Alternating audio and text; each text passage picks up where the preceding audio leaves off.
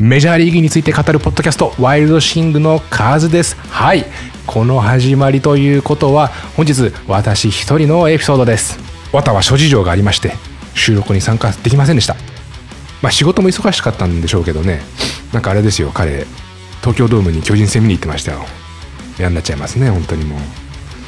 そんなこんなで、えー、ただいま3月29の、えー、午前5時15分でございます。ちょっとねあのまだ寝起きなんで声に元気がないかもしれないんですけれど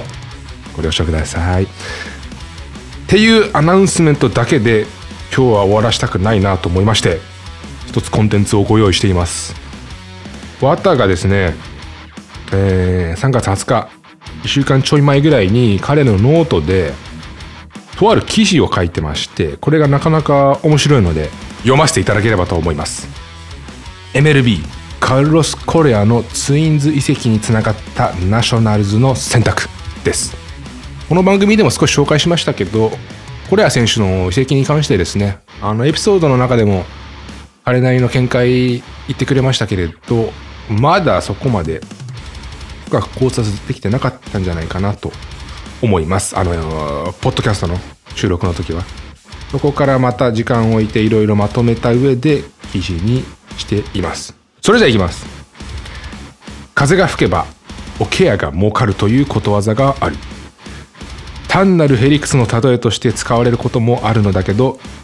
要は一見関係のない事象同士でも間接的に因果関係があることの例である。さて先日、2021 2022オフの FA の目玉カルロス・コレアが3年105ミリオンドルでツインズと契約した。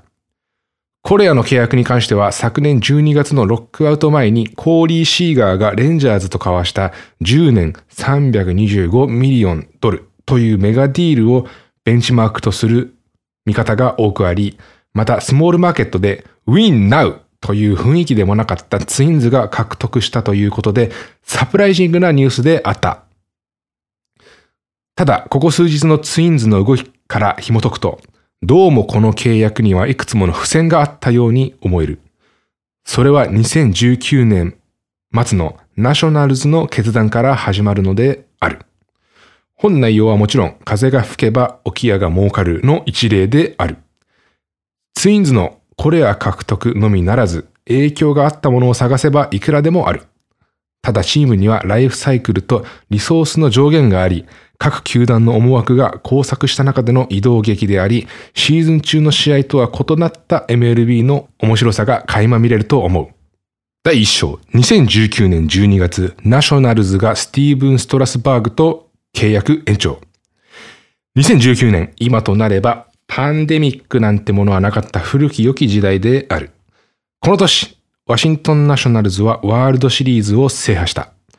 特にチーム関係者、そしてゴッドブレスアメリカの首都ワシントン市民の自尊感情を一気に高めたのがスティーブン・ストラスバーグの大活躍である。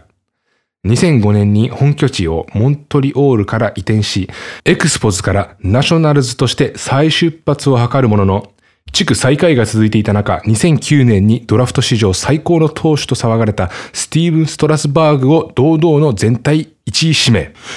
デビュー当初から過保護な投球制限をしていたものの、あっけなく TJ 手術。そして復帰後の2012年は、球団初の地区優勝争いをしている中、エース級の活躍をしていたストラスバーグは、年間のイニング上限に達し、シーズン残りの試合を欠場。当時は大きな議論があったが、ストラスバーグの輝く、輝かしく、眩しくなるはずの将来を考えた球団の団長の思いの決断である。そんなストラスバーグが、2019年は大車輪の活躍をし、チームは世界一を達成。その年のオフ、ストラスバーグは契約をオプトアウトし、FA となった。同時に、ナショナルズから FA となったのは、レギュラーサードで WAR マシーンと化していたアンソニー・レンドーン。どちらも契約にはメガディールが必要であり、ナショナルズとしても両者と契約延長は不可能であった。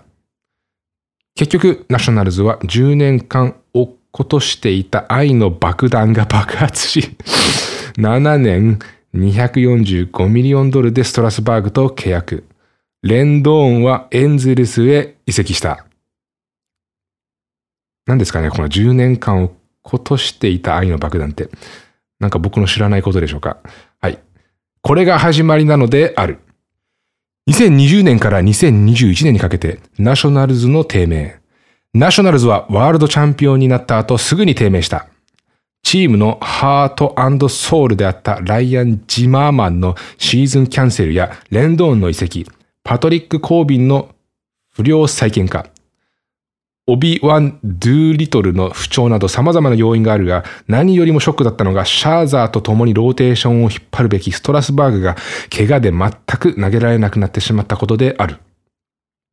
この2年間の合計投球回数は30イニングにも満たず、一方で年間30ミリオンドル以上のサラリーが球団経営を圧迫し、身動きも取れない。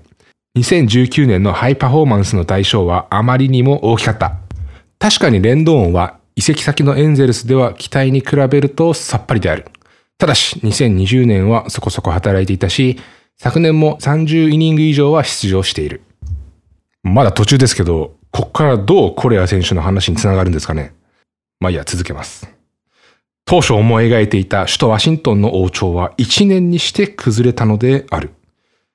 2021年7月、マックス・シャーザーの放出。2021年も早々に地区優勝争いから脱落し、ナショナルズは再建に入ると決意。ナショナルズで2度のノーヒッター、2度のサイ・ヤング賞を受賞した平成の怪物、オッド・アイ・シャーザーを7月のトレードデッドラインでドジャースに放出。チームの低迷だけでなく、その年の契約満了となるということで、シャーザーのトレードは規定路線であった。ただ、運命を変えたのがこのトレードに含まれていたトレイ・ターナーである。あー、そういうことね。なるほど。ナショナルズはドジャースからキャッチャーのルイーズ、スターターのグレイという有望な若手選手獲得のため、翌年オフに FA となるターナーも含めてドジャースに放出。ドジャースとしては、首位ジャイアンツ、もう、感じがありません。ジャイアンツをものすごく追っかけている中、カーショーが満身創痍であり、プレーオフで勝ち進むためにもゲームチェンジャーとなり得るスターターの補強が急務であった。また、直前までシャーザーは同地区のパドレス移籍も噂されており、シャーザーの獲得はこの年のトレードデッドラインの大勝利であった。いや、衝撃でしたね。シャーザーさん、ドジャース決まった時ね。そんな中、シーズン後半からプレーオフにかけてしっかりと活躍していたのが、シャーザーと共にナショナルズから移籍してきたターナーである。本来のポジションは、本来のポジションはショートであるものの、チームにはカーリー・シーガーがいたため、セカンドで出場。メジャーデビュー当初はセンターを守っていた器用さと身体能力を活かし、シーズン中のセカンドコンバートにも順応。バッティングでも周囲打者を獲得し、ビッグネームの揃うドジャース打線の中でなくてはならない存在となった。2021年12月、コーリー・シーガーがレンジャーズに移籍。2021年オフ、ドジャースのコーリー・シーガーは FA となり、10年325ミリオンドルでレンジャーズと契約した。シーガーは怪我にな、あ怪我に悩まされながらも、マイナー時代からの高い期待に応えるように成長したドジャースの生え抜きショートストップである。ドジャース在籍中にはシルバースラッガーを2度受賞し、2020年のドジャース世界一の際にはワールドシリーズで MVP も獲得。打撃力の高いショートでドジャースの核となる選手の一人であった。ただ、ドジャースは同年大活躍したターナーが本来のポジションであるショートに復帰し、走塁も含めて同様の攻撃力が期待でき、シーガーの代替は可能であると判断。ムーキー・ベッツと13年390ミリオンドルという天文学的な契約を結んだドジャースである。当初は契約延長もあったはずである。ただし、ターナーの予想をはるかに超えた活躍で、ロスの心をつかんだこともあり、シーガーは深追いせずにあっさりと移籍してしまったのである。2022年3月、レンジャースとツインズのトレード成立。レンジャースはコーリー・シーガーだけでなく、前年の2021年にセカンドとて、これ多分、また打ち間違いですね。セカンドにて最多ホームランを記録し、MVP 投票でも3位となったマーカス・セミエンを獲得。今後、中長期的に二遊間が決まったこともあり、それまでレンジャーズの正遊撃手として活躍していたカイナー・ファレファが過剰戦力となったためツインズへ放出。レンジャーズはミッチ・ガーバーを獲得。ガーバーは2019年に93試合の出場ながら31本塁打を記録し、同年シルバースラッガーを獲得した強打の保守。フレーミングも優れており、守備力も高い。2022年3月、ツインズとヤンキースのトレードが成立。ツインズは、カイナー・ファーレファをレンジャーズからトレードで獲得した翌日、同選手をサードのジョッシュ・ドナルドソンも含めてヤンキースへトレードで大放出。ツインズはヤンキースからキャッチャーのサンチェスとサードだけでなくショートも守れるアーシュラを獲得。ヤンキースとしては昨年トーレスのショートコンバートが失敗し、レギュラーショートの獲得が急務であった。一方でマイナーにはボルペというメジャー昇格間近の若手もおり、大型の FA 補強は敬遠していた。綿が言ってましたね、若手のショート。いいのがいるよって。そんな中でヤンキースはアーシェラーを、また、綿くんここ間違えてる。なんでだろう。変換が変なのかな。ヤンキースは、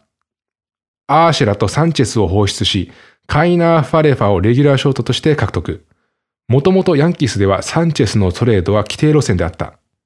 チームはブロンクスボンバーの先駆けとなった強肩強打のゲイリー・サンチェスに大きな期待をしていたものの、守備面で成長が見えず、コールや田中といったエース級の投手とはバッテリーを組みにくい状況が続いていた。また自慢の打撃でも長打力はあるものの確実性に欠け、ここ数年は不調。ヤンキースには DH に絶対的なレギュラーのジャンカルロ・スタントンが堂々と座っていたこともあり、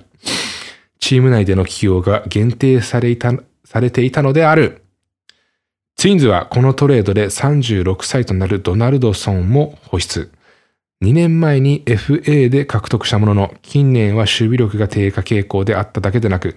残り500ミリオンドル近いサラリーを浮かすことに成功した。ツインズにとってこのドナルドソンの放出はあまりにも大成功だったようである。点点点。2022年3月、ツインズがカルロス・コレアと契約。そして1週間後の3月19、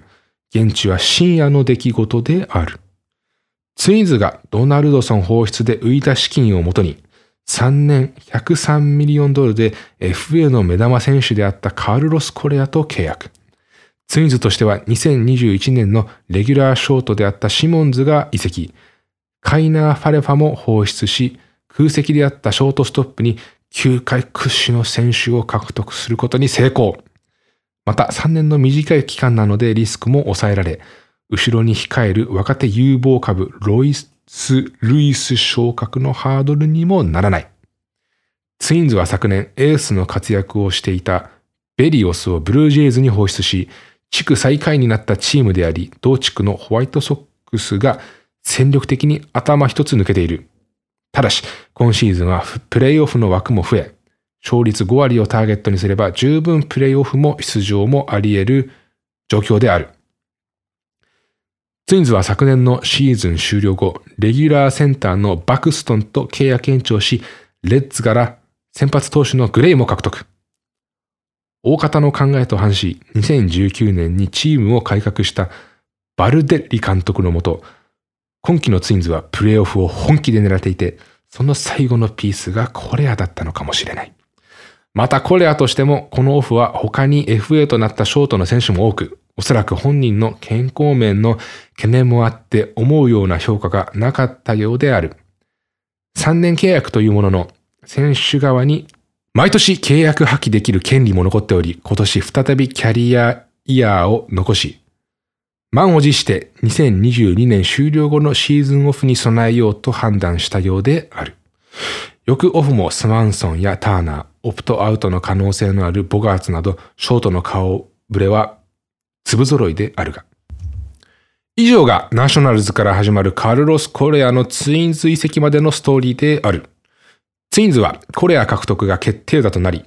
競合チームへ成長するのか、もしくはこれが黒歴史となり、再建モードへ走り、別のチームの快進撃につながるのか。MLB の面白さは、これでストーリーが終わらないことである。以上でございます。なるほどね。割と、後半は、ポッドキャストの中でも話したことかなと思うけど、ナショナルズ云々のところがね、新しい情報かなと思います。まあ、コーリー・シーガン云々のところもね、ポッドキャストの中でも話してましたからね。はいはいはい。はい、というわけで、